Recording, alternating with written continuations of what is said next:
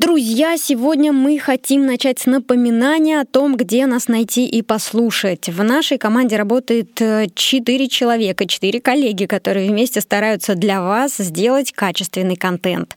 Next Media подкаст вы всегда можете найти на iTunes и SoundCloud.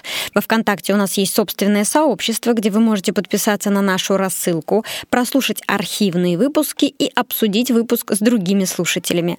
Пользуйтесь, пожалуйста, Яндекс Музыкой и приложением CastBox для прослушивания нашего подкаста, если ваше устройство на платформе Android. Мы также рады видеть вас на площадке Patreon, где помимо выпусков мы публикуем текстовые расшифровки и будем рады вашей ежемесячной поддержке, за что, конечно, отблагодарим упоминанием в следующем выпуске. Используйте эту возможность, чтобы заявить о себе в эфире Next Media Podcast. Подписывайтесь на Next Media Podcast там, где вам удобно, и оставляйте комментарии. Спасибо за ваше внимание. Next Media. Подкаст о новых медиа, экспертном маркетинге и коммуникациях. Сегодня у нас в гостях эксперт по женскому тайм-менеджменту, создательница Академии «Время в порядке», мама двоих девочек, топ-блогер в Инстаграм Анна Всех Святская. Добрый день, Анна. Здравствуйте. Итак, всем, кому интересно, существует ли какая-то особенная женская личная эффективность и действительно ли женщина может успевать все, сидеть с ребенком, готовить ужины, работать удаленно, рекомендую не переключаться и дослушать выпуск до конца. Тем более, что в конце мы, как и всегда, оставим много полезных рекомендаций. Анна, расскажите, пожалуйста, немного о себе на случай, если кто-то из наших слушателей не знаком с вашим блогом и с тем, что вы делаете.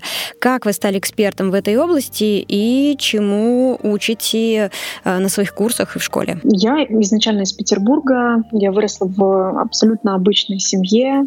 Получила гуманитарное образование в одном из лучших вузов Петербурга, но очень быстро поняла, что работа в системе, можно так сказать, работа на кого-то и, в принципе, следование чужим границам — это не совсем моя история. И я начала как бы поиск себя, поиск того, кто я, в этом мире, что я могу ему дать, как я могу реализоваться, в том числе, как я могу зарабатывать деньги.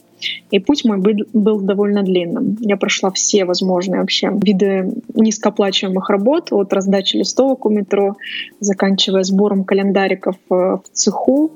В итоге в какой-то момент э, я устроилась на работу официанткой в ресторан, и мой коллега, вернувшись из отпуска в Таиланд, сказал мне, что тебе туда обязательно надо. Это вообще другой мир. И вот этот момент, э, когда я впервые отправилась в самостоятельное путешествие в Таиланд со своей подругой, он для меня был переломным. Да, тогда я после достаточно такого тусклого февральского Петербурга увидела яркие краски, увидела, что люди могут не сидеть э, по 10 часов в офисе или там не бегать уж тем более в ресторане с подносом все время, работать в удобном графике, сидя с ноутбуком там, за, за чашечкой чая или смузи, перерывах купаясь, общаясь с друзьями. То есть для меня это был вообще другой мир, и это меня очень сильно смотивировало менять свою жизнь. Я, э, вернувшись, я дала себе слово, что я хочу изменить свою жизнь обычно. И в итоге придумала, что я могу делать такой бизнес, э, закупать украшения в путешествиях, совмещать мое любимое занятие, путешествовать и зарабатывание денег. Этот бизнес просуществовал около полутора лет, но за его время э, как раз-таки начался мой путь восхождения к тайм-менеджменту, потому что первое время я совмещала работу официанткой и создание своего интернет-магазина. Это было 9 лет назад, и тогда ну, очень все плохо было с фрилансерами, мне приходилось все делать самостоятельно самостоятельно, да и денег особо на них не было. И я просто закопалась в делах, я где-то спала, наверное, по 4-5 часов, у меня начали, начало портиться сильно здоровье, естественно, я была постоянно агрессивная, мне начали портиться отношения, и я поняла, что без э, какого-то планирования, без распределения ресурсов я просто умру, да, я либо брошу это все, ну, либо у меня действительно что-то случится очень серьезное со здоровьем. И вот это была отправная точка именно в тайм-менеджменте. А я эту тему сначала для себя изучила, потом у меня был проект по обучению такому начальному бизнесу для девушек. Там я его уже обкатывала на живой аудитории, на том, работает ли он эта система на ком-либо, кроме меня. И поняв, что она работает, я уже 4 года назад создала академию «Время в порядке». Ну, тогда это еще не называлось академия, просто был курс «Успевая все». И дальше уже пошло просто по накатанной, да, то есть я соединилась, можно сказать, со своим такой с точкой предназначения. И дальше пошел достаточно стремительный рост. Сейчас мы первые в этой сфере в СНГ. Угу. Вы учите успевать все, но как это на практике? Ведь у каждого, по сути, свой ритм жизни, э, свой порядок. И уверена, что есть люди, которым комфортнее жить в беспорядке и оставлять дела на потом или работать в каком-то своем режиме, не обязательно подчиненном жесткому тайм-менеджменту. Конечно же. Вот это было на самом деле тоже моей отправной точкой, что когда я для себя вырабатывала свою систему, я перечитала огромное количество книг, э, и все эти книги были написаны мужчинами мужчинами для мужчин, да, мужчинами, которые делают бизнес, мужчинами, у которых там всего две сферы, работа дом или работа зал или работа друзья. И, в принципе, у них вообще другое видение, другое отношение ко времени, меньшее количество сфер, в большинстве случаев меньшая эмоциональность, меньшая зависимость от каких-то внешних факторов. Это все натолкнуло меня на мысль, что эти мужские системы не совсем подходят женщине. Мне э, никогда не нравились рамки. Да, я не люблю делать все там по расписанию. Я не э, люблю зависеть от жест... ну, быть в жестких границах, поэтому я для себя искала гибкую мягкую систему, которая будет меня направлять, но не подчинять. Именно поэтому и родилась как бы система, которая стала прообразом для «Успевай все». И суть ее не в том, чтобы дать четкий, жесткий график и выдать его всем, там, и мамам, и студенткам, и бизнесвумен, и удаленщикам, там, я не знаю, и мамам с восьмью детьми, и, и вообще без детей. Это абсолютно разные сценарии жизни, это абсолютно разная нагрузка, абсолютно разные вложения энергии, поэтому я даю принципы принципы, которые включают в себя возможность подстраивать под свой ритм, под свои нужды и под те сферы, которые вам хочется и нужно совмещать.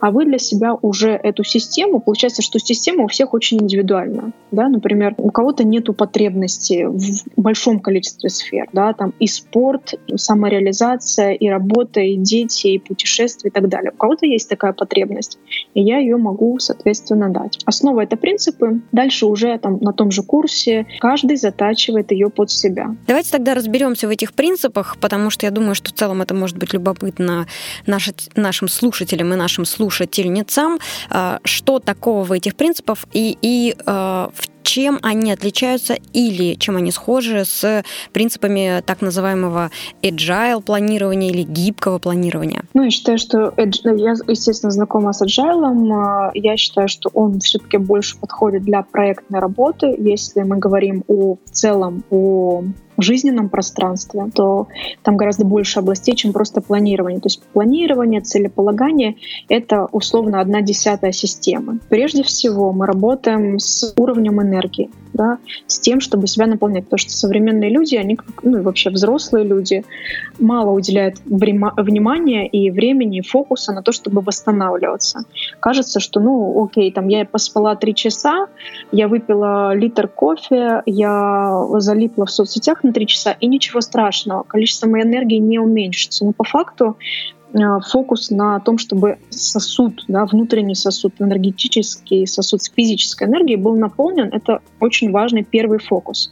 Нет энергии, ты встала уже уставшая. Смысла нету ни в какой эффективности, ни в каком там планировании, если тупо ты не можешь там руки поднять или у тебя голова соображает 10 раз медленнее, чем могла. Второй момент — это внутренняя энергия, да, это внутренняя мотивация, это внутреннее соединение, в том числе со своими ценностями, со своими мечтами. Это ощущение, что твой внутренний ребенок счастлив, наполнен, потому что даже при наличии физической энергии, даже при наличии плана, даже при наличии какой-то вдохновляющей цели, но с большим внутренним грузом грусти, неуверенности, постоянного обесценивания собственных действий, ощущения того, что кругом враги и все страшно, естественно, путь будет медленным. Да? Это как будто бы вот ты идешь по коридору, а у тебя кругом валяются разбросанные вещи. То же самое во внутреннем пространстве.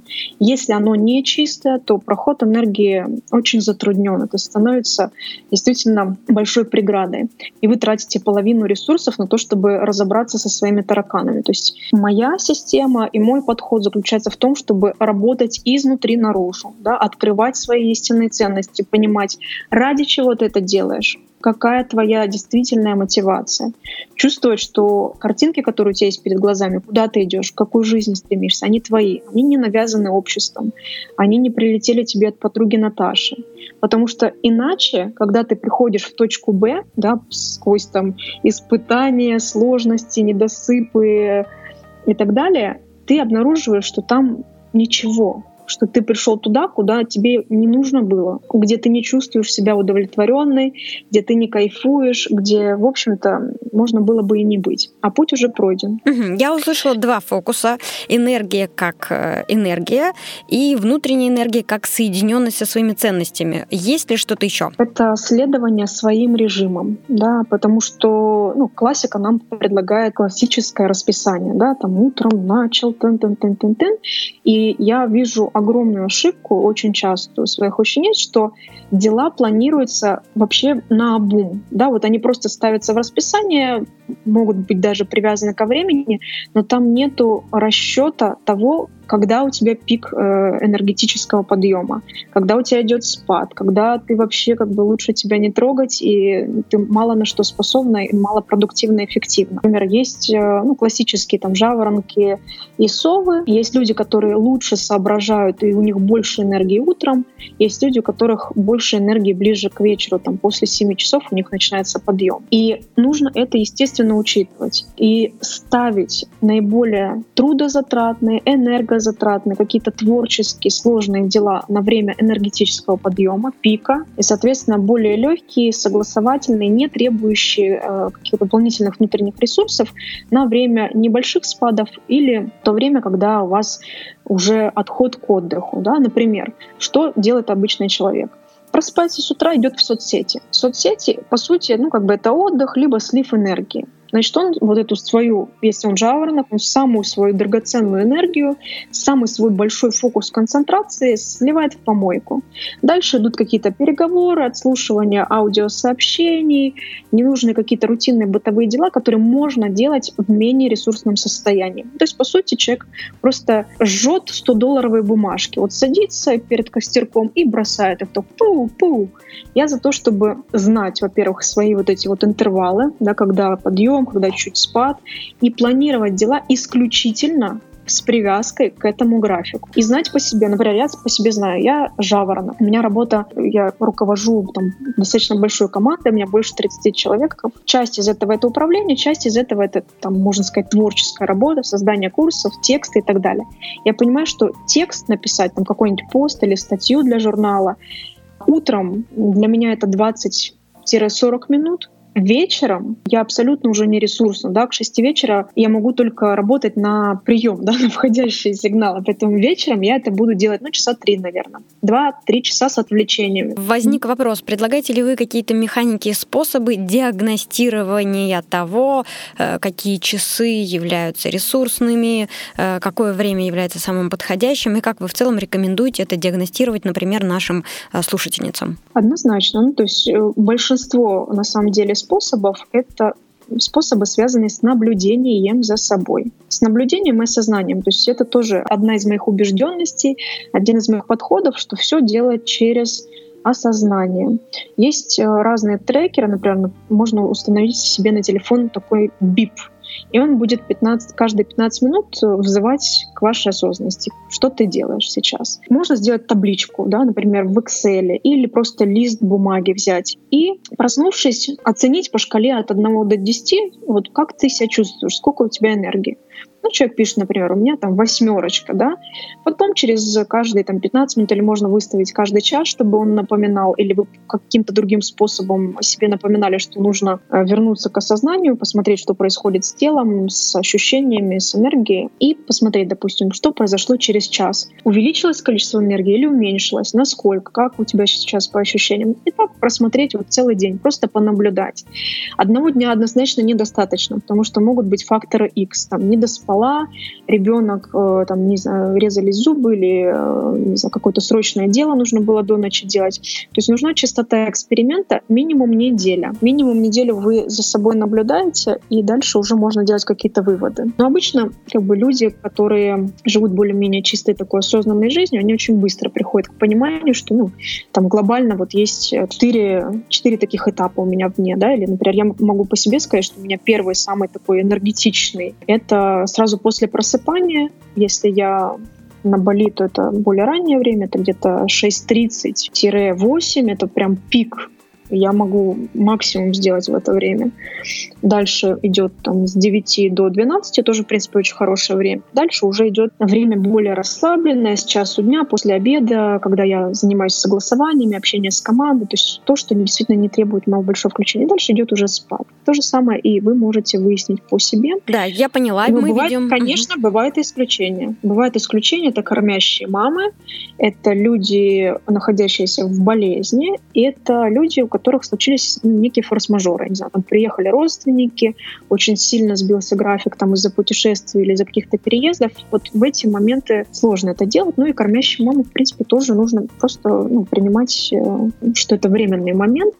Друзья, что значит жизнь мечты, по-вашему? Давайте немного помечтаем, и я предлагаю вам, нашим слушателям, поделиться в комментариях своими мыслями и представлениями о той самой жизни мечты. Пишите в комментариях на iTunes, SoundCloud, CastBox, Яндекс Музыки или ВКонтакте свои мысли и за самую интересную жизнь мечты, за самый интересный сценарий этой самой жизни мечты мы обязательно подарим подарки. Э, может быть, это будут открытки, может быть, мы придумаем что-нибудь интересненькое. Пожалуйста, делитесь. Нам очень важно знать, как вы представляете вашу жизнь мечты. У меня еще возник уточняющий вопрос. Э, в течение недели вы предлагаете вести э, календарь или дневник, в котором нужно отмечать э, уровень своей энергии с частотностью раз в час. Предлагаете ли вы параллельно также оценивать то, какое удовольствие получает человек в тот момент, когда выполняет разные задачи? Этот эксперимент не был бы чистым. Если, если человек каждый день делает одно и то же, что, в чем я очень сомневаюсь, да, ну, исключение, наверное, работники каких-то комбинатов, у которых очень так настроенный рабочий процесс, они делают одно и то же, тогда можно измерить уровень радости. Но опять-таки это очень умозрительная величина, потому что она зависит не только от э, того, сколько у тебя физической энергии, это зависит от того, в том числе, там, доволен ли твой внутренний ребенок, достаточно ли ресурсов ты туда уделяешь, э, входит ли эта задача в список задач, которые помогают тебе раскрываться, реализовываться. Новая ли это задача или старая? Потому что новых задач часто люди боятся. Например, они их нервируют и лишают радости. А более-менее любимая, но уже не новая задача, она может принести, принести больше удовольствия. Опять-таки, общение с разными людьми очень сильно влияет на эмоциональное состояние. То есть здесь я бы не стала это отмечать. Для себя, по крайней мере, я не отмечаю и, и учениц своих тоже к этому не призываю. Угу.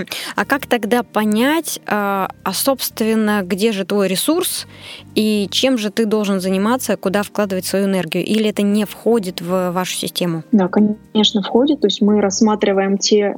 Изначально начинаем с ценностей. А, ну, наверное, не буду так глубоко углубляться, потому что ну, большая система, там мы поднимаем то, что перешло по наследству от родителей, да, в качестве ценностей, то, что перешло из э, культуры, да, что вы присвоили, от чего вы получаете наполняетесь энергией, и то, что вы уже в сознательном э, возрасте приобрели. Это ценности, по сути, в большинстве случаев являются основой для сфер да, для сфер, которые есть в вас в жизни.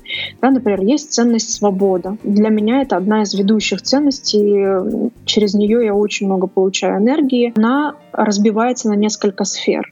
Это и творчество, это в том числе и бизнес, это в том числе и путешествия, это в том числе там, время с детьми, да, по абсолютное творчество растворения. То же самое можно взять развитие. Да, например, развитие это может быть и сфера обучения, развитие может быть и в отношениях со второй половиной, совершенствование в своей профессиональной сфере. То есть мы находим вот эту базу, дальше разделяем на сферы. И уже видим, ага, там есть проработанные сферы, да, например, все класс в семье, в доме, все, в принципе, неплохо в здоровье, но, например, сфера свободы, да, в том числе финансовой свободы, фин, э, свободы передвижения, свободы самовыражения, свободы общения с тем, с кем ты хочешь, она прихрамывает. Значит, ну, нужно сюда вкладывать ресурс. То есть я всегда за то, что если у тебя уже есть некие устойчивые источники, на которые ты опираешься, то замечательно, не нужно туда вбухивать еще дополнительный ресурс. Нужно сфокусироваться на том, что шатается. Система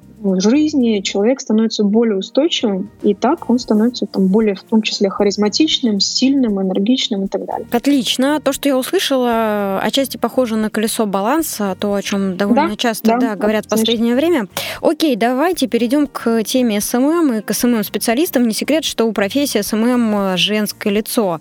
Так вот, э, как быть хорошей мамой, хорошей женой и хорошим СММ-специалистом, как совмещать эти три роли в одной, э, и э, как это, например, делают выпускницы ваших курсов? Ну, для начала перестать делить мам на хороших и плохих, да, перестать видеть мир в черно-белой такой сетке и принять то, что мир очень разный. И есть не хорошее, плохое, черное, белое, много или мало. Есть твое, не твое.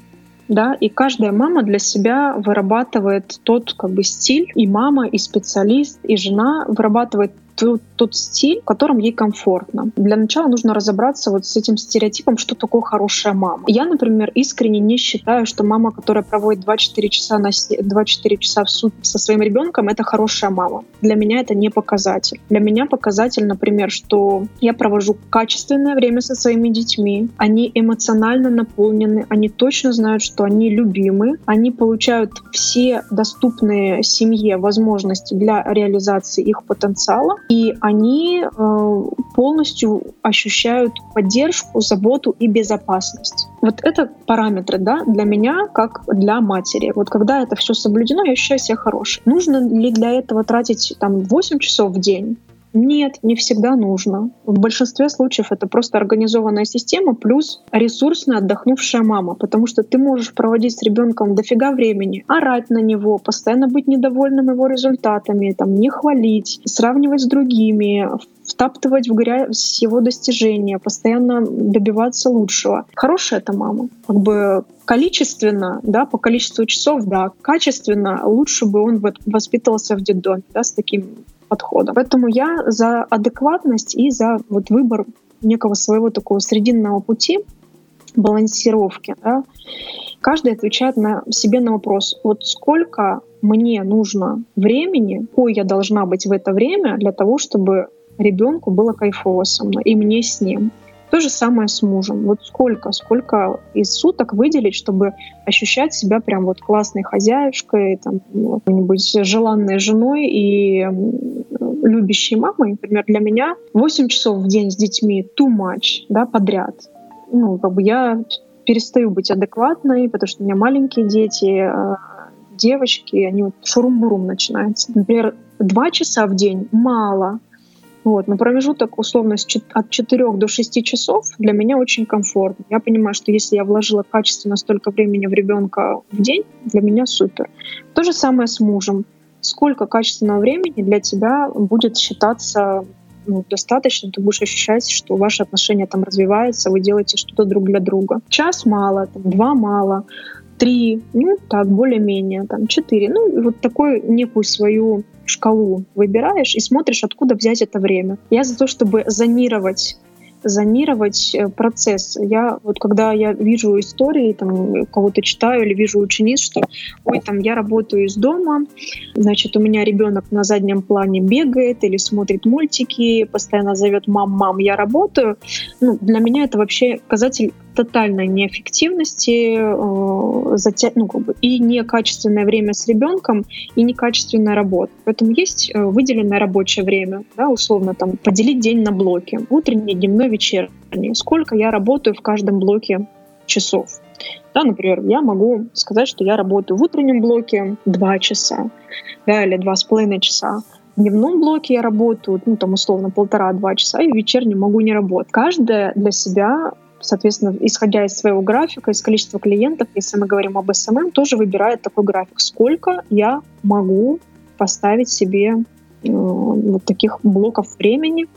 и как я буду в это время там, занимать ребенка. Я за то, чтобы у ребенка либо была няня, либо он ходил в сад, но чтобы он не болтался где-то между ног без дела, что ли, да, просто просто с мультиками или просто мам-мам. Неэффективно. То же самое, когда я с ребенком, я абсолютно, я отключаю телефон, я не э, думаю о рабочих делах, я в фокусе. Да? Вот тогда я ощущаю, что я отдаю качественное время. Важно выделять эти блоки для себя. Всегда есть соблазн там взять телефончик, залипнуть и пропасть. Вот как раз об этом я и хотела спросить. И как же объяснить клиентам, что, дорогой клиент, э, сейчас не твой блог, поэтому я не могу с тобой взаимодействовать и решать какие-то задачи, связанные с нашим проектом. Подожди, пожалуйста, пока начнется следующий блог, и я обязательно тебе отвечу на все твои вопросы. А, я за то, чтобы э, границы появлялись еще до начала отношений. Да, например, э, ну, мы тоже работаем, естественно, с клиентами. У нас тоже был период такого условно фрилансерства, да, когда компания работала без графика, без каких-то нормативов, кто как э, проснулся, кто как начал, кто как, там, не знаю, закончил в 12 часов ночи. И у нас был тоже страх, что как же мы сделаем такой регламент там с 9 до 6, а как же люди, которые в других часовых поясах, а как же вот эти вот наши обязательства? Никак. Мы просто ввели график, всех оповестили, сказали, вот мы теперь работаем так. Мы обычная организация. То есть представьте, что вы пришли там, не знаю, в магазин. Кто-то работает 24 часа в сутки, мы нет. То же самое с клиентами. До того, как вы начинаете взаимодействие, вы говорите, что э, значит, я работаю условно там на результат, и количество того времени, ну, то есть я не офисный сотрудник, я не нахожусь там условно с 9 до 8 на связи. Мои рабочие часы по вашему проекту будут такими-то. Если человек говорит, нет, сорян, а я хочу быть постоянно с вами на связи, я хочу быть, держать под контролем, у меня возникает идея, хочу, чтобы вы их реализовывали в моменте, ну, вы просто друг другу не подходите, да, а, либо, если вы хотите, чтобы у вас было больше клиентов, если вы хотите, чтобы ну, не было таких э, ситуаций, что от вас отказываются, потому что вы не на связи, а на самом деле это довольно часто, я думаю, будет отказ, потому что ну, когда работаешь с фрилансером, некоторые думают, что доступ может быть, может быть 24 на 7. Вот, найти какого-то просто помощника, да, который за небольшие денежки будет э, на связи, отвечать, но при этом вы будете с этим помощником связываться в определенное время. Ну и всегда говорить человеку, что вы реально можете сделать, а что нет. Не давать понимания, что и вам можно написать ночью, и вы ответите. У всех своя жизнь. И еще один вопрос про границы. Часто, когда э, мама в декрете, молодая мама хочет э, развиваться и, например, начинает работать, проявляется недопонимание со стороны близких, возможно, даже ревность, агрессия. Как объяснить близким и семье, что мама, когда она в телефоне или когда она открывает ноутбук, она не теряет время даром, она работает, она развивается? Такой сложный вопрос, на самом деле, потому что ситуации бывают очень разные. И, допустим, ситуация с мамами обычно отличается от ситуации с мужьями, да, потому что мамы, ну, они живут старыми понятиями, да, они живут старым миром, где люди ходят на работу, у людей есть пенсия, у людей есть там некая стабильность, э, соцпакет, талоны на тушенку. И вот это вот все. И ну, я, по крайней мере, своим просто долго объясняла, что мир меняется. Мир реально изменился за эти годы, у нас появился тот же самый интернет, и это, это тоже работодатель, это тоже ну, показать, не знаю, там словарь Ожегова, показать, что такое работа, да, обмененное время на деньги. Да, вот вы как бы меняете свое время, да, оно не в офисе, оно не в банке, не на заводе, но вот с помощью такой небольшой коробочки электронной. Вы меняете, вы получаете за это деньги. Нужно показывать, что там, у вас есть ресурс, что вы за счет этого там, в том числе получаете удовольствие. Да? Чем больше вы довольны собой, да, вы понимаете, что вы как-то реализуетесь, у вас больше там, радости, и вы эту радость можете передать дальше. Чем больше вы себя зажимаете, чем больше вы недовольны собой, вы не находите себе там дело, место, вы становитесь обозленные. Это, это, естественно, выливается на отношения с ребенком, да, это выливается на отношения с мужем, и поэтому ну, нужно просто вот эту взаимосвязь, да, работа, удовольствие, удовольствие от работы и удовольствие переданное семье. То есть вы же не для себя в основном это все делаете, да, не просто потому что там нужны только деньги в большинстве случаев это все-таки и развитие, и удовольствие, и профессионализм. Это важные моменты, которые делают вас счастливой. Но я за то, чтобы все-таки как бы вот эти границы свои показывать, что мне это важно, это моя жизнь. А вот еще один важный вопрос, актуальный для всех начинающих СММ-специалистов, и не только, думаю, что он также актуален для самозанятых, тех, кто работает на фрилансе. Как э, оценивать стоимость своих услуг и оценивать стоимость своего времени, например, своего часа? Обучение в осенней школе СММ-специалиста идет уже полным ходом. Напоминаю, что курс стартовал 3 сентября, и в течение двух-трех недель с начала курса вы все еще можете подключиться к программе. Ведь все обучение проходит онлайн, и лекции доступны для вас в записи. Мы не устаем повторять о том, как важно учиться на протяжении жизни и повышать квалификацию, особенно в сфере диджитал и интернет-продвижения. В этом году будет еще один поток обучения в школе СММ-специалиста, и он начнется в ноябре. У всех, кто слушает этот подкаст, есть бонус. Бронируйте, пожалуйста, курс прямо сейчас и получайте скидку 30% на все тарифы обучения. Мы даем фундаментальные и структурированные знания от ведущих экспертов из области СММ и интернет-маркетинга. Мы поможем вам определить ключевые цели и задачи присутствия в социальных сетях. На протяжении курса вам будет также помогать куратор, который ответит на любые вопросы. В ходе обучения у вас будет возможность сразу на практике применить полученные знания и к концу обучения иметь в портфолио готовый кейс. Инвестируйте, пожалуйста, в свое образование и развивайтесь вместе с нами. Подробная информация ждет вас в описании подкаста и на сайте onlinesmm.ru onlinesmm.ru мы уже поговорили об определении работы, мы поговорили о том, что мы обмениваем свое время, свою энергию на деньги, но как же понять, сколько стоит эта энергия и сколько стоит это время? Ну, я за, э, все-таки за адекватность. Да, я, конечно, встречала людей, которые были неадекватны в ту или другую сторону. У нас есть такой инструмент, как рынок. В том числе СММ уже не является новейшей профессией, она уже как бы утвердилась, уже есть более-менее очерт... очертаемые границы этой сферы и сформированный худо-бедно рынок труда. Соответственно, есть э, рамки, да, зарплатные рам- рамки на сайтах по поиску работы, на сайтах по фрилансу, есть точка А, да, допустим, он не стоит меньше там, 20 тысяч рублей в месяц. И он обычно не стоит выше, там, условно, 200 тысяч рублей в месяц. Вот это твой разбег от 20 до 200. Дальше мы как бы э, сначала отталкиваемся от внутренних ощущений. 30 тысяч рублей для меня много-мало, много-мало. Ну, маловато. 40. Ну, более-менее. 50 о, интересно, 60, о, не-не-не, страшно-страшно. То есть сначала на свое внутреннее ощущение, потому что наш внутренний радар обычно довольно хорошо настроен. Дальше мы смотрим, что вот в этих точках А и точках Б люди умеют, за что могут платить э, либо маленькие деньги, либо максимальные. Какие компетенции должны быть у этих людей. Я могу сказать, что, ну, как человек, который, естественно, не раз искал СММ-специалиста, и, кстати, рассмотрела бы варианты, да, потому что хороших СММ-специалистов днем с огнем не сыщешь, эм, я бы дополнила свою команду. У меня уже есть, но я бы взяла еще одного в дополнение, потому что нужен постоянно трафик и прирост. Могу сказать, за что платят максимум. За связи, за возможность делать быстро и много, за очень хорошую ориентацию в трендах и за возможность возможность реализовывать э, какие-то движухи, которые могут принести массово трафик.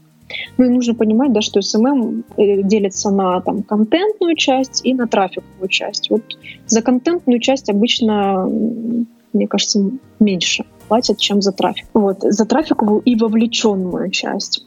Ну вот, вы смотрите, да, какие, каких компетенций вам не хватает, каких компетенций нужно добрать, у кого поучиться, чему поучиться. И дальше уже э, отчетливо формировать свое портфолио, показывая результаты. Потому что людям не нужно, ну, люд, людям В этой сфере особенно важно видеть, что вы делали, какой результат вы приносили другим клиентам и как быстро они получат такой же результат. Если вы можете дать хороший результат, вы можете рассчитывать на очень большие деньги, особенно в этой сфере. Потому что эта сфера непосредственно связана с клиентами, с трансформацией э, просто лидов в конкретных клиентов и в деньги. Окей, да, друзья, кстати, вы можете послушать на эту тему подкасты, которые у нас выходили ранее. У нас было два подкаста, которые э, мы записывали на тему ключевых компетенций, которые будут востребованы в 2019 году. Э, кроме того, у меня есть вебинар на тему карьерного проектирования, карьерного планирования в СММ, и ссылки на все эти полезные материалы вы найдете в описании к подкасту. В целом, абсолютно присоединяюсь к тому, что говорит Анна. Э, рынок хорошо платит тем, кто умеет показывать результаты, и да, есть есть самые востребованные компетенции. Одна из них — это способность генерировать трафик и работать с разным трафиком на разных площадках. И э, вторая э, способность — это умение работать с вовлекающими механиками и понимать разные инструменты вовлечения, которые эффективны на разных площадках. И если вы умеете показывать эти результаты и работаете больше, чем на одной площадке, то, скорее всего, вы чувствуете себя востребованными на рынке, и скорее вы уже выбираете, с кем вы будете работать, а не работодатель э, выбирает и говорит, говорит, что нет, мне не так интересно. Да, можно к этому прийти, можно действительно выстроить осознанно такой карьерный план.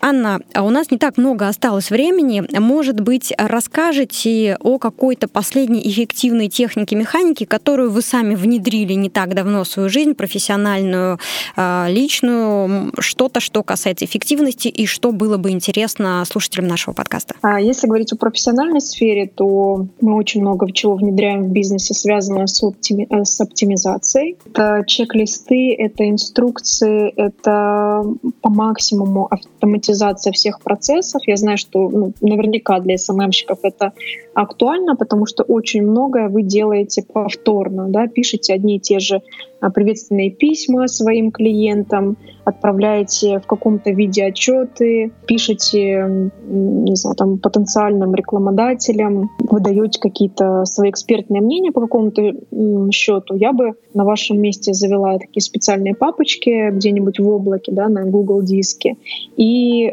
по разным своим этапам работы сделала бы некие шаблоны. Если у вас есть помощники или вы планируете их э, нанять да, для того, чтобы расширять свой финансовый поток, то сделать для них чек-листы, что должно быть проверено, чтобы мы могли сказать, что там работа сделана, да, или там пошел какой-то запуск, или какая-то компания началась, чтобы было меньше э, каких-то сложностей, косяков в работе, чтобы не вылезали ошибки, и, соответственно, у людей был бы предоставленный результат в срок дедлайн. Если говорить о такой бытовой жизни, то однозначно особенно тем, кто работает дома, из дома и с детьми, э, система заготовок так называемых э, для того, чтобы экономить на приготовлении еды. Выделенный один час времени, даже не в неделю, а раз там в 3-4 дня, вы делаете некие такие заготовочки, из которых потом собираете блюдо как конструктор. Да? Это могут быть сваренные крупы, это может быть приготовленная в духовке там, не знаю, курица, рыба, это может быть какой-нибудь бульон, на основе которого вы потом будете делать суп, и это все собираете в разных последовательностях, получается бесконечное количество блюд. В словах не очень понятно, но, в общем, меня в Инстаграме можете почитать, я периодически про это тоже пишу. А в конце нашего выпуска все гости обязательно делятся а, рекомендациями книг, э, которые им кажутся интересными по теме, в которой они являются экспертами, профессионалами. Ну, по первому вопросу точно могу посоветовать э, Дэвида Аллена. Книга называется «Getting Things Done». По-русски есть несколько переводов. Посмотрите, что-то типа «чтобы дела делались», вот, либо «чтобы дела доделывались», как-то так. Очень классная книга, на самом деле, давшая мне в свое время толчок к развитию. Она именно по планированию, по гибкому планированию. Вторая книга однозначно — это Стивен Кови «Семь навыков высокоэффективных людей» она, может быть, немножко нудно написана, таким канцелярским достаточно языком, но, тем не менее, она дает понимание того, на чем фокусироваться, какие навыки в себе вырабатывать, чтобы становиться человеком успевающим глобально. Есть еще одна книжка у него «Восьмой навык». Это уже такой апгрейд. Сначала прочитаете про семь навыков, потом про восьмой. Ну и, конечно же, книга Анны Всехсвятской, которая вот, вот через уже должна появиться в магазинах, называется «Время в порядке». Это книга, в которую по сути, вошла моя система женского тайм-менеджмента. Анна, подарите ли вы какой-нибудь полезный материал э, слушателям нашего подкаста, который бы помог им более эффективно выстраивать их карьеру и их личную жизнь? Да, конечно. Знаю, что у многих большие проблемы с доведением дел до конца, с некой такой целенаправленной деятельностью, поэтому для всех слушателей подкаста а, мы дарим доступ к вебинару. Можно будет выбрать э, подходящее время к вебинару, который называется «Как доводить дела до конца». Там прям целая схемка, как, что, посмотрите. И я надеюсь, что с э, заброшенными, недоделанными делами... Друзья, напоминаем про нашу рубрику с экспертами ВКонтакте для бизнеса. Каждый из вас может задать вопрос об инструментах, обновлениях и механиках напрямую команде ВКонтакте и услышать ответ в следующем выпуске подкаста. Сегодня мы озвучиваем вопрос нашей слушательницы Анны Ломаевой. Вопрос звучит так. Подскажите, почему не идут показы рекламных объявлений при оплате за переход? Ставка выше аукциона, объем целевой аудитории еще не исчерпан. ЦТР хороший. Сегодня резко упали показы в нескольких объявлениях. Предлагаю послушать ответ наших коллег из ВКонтакте. Большое спасибо за вопрос. Уверена, что он актуален для многих рекламодателей, в том числе и для начинающих.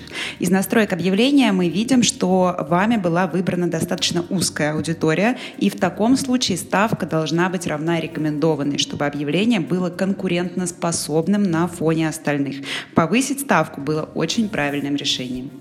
Пишите и вы нам в комментариях или в группу подкаста, если вас интересуют тонкости настройки рекламы, статистика и алгоритмы ВКонтакте.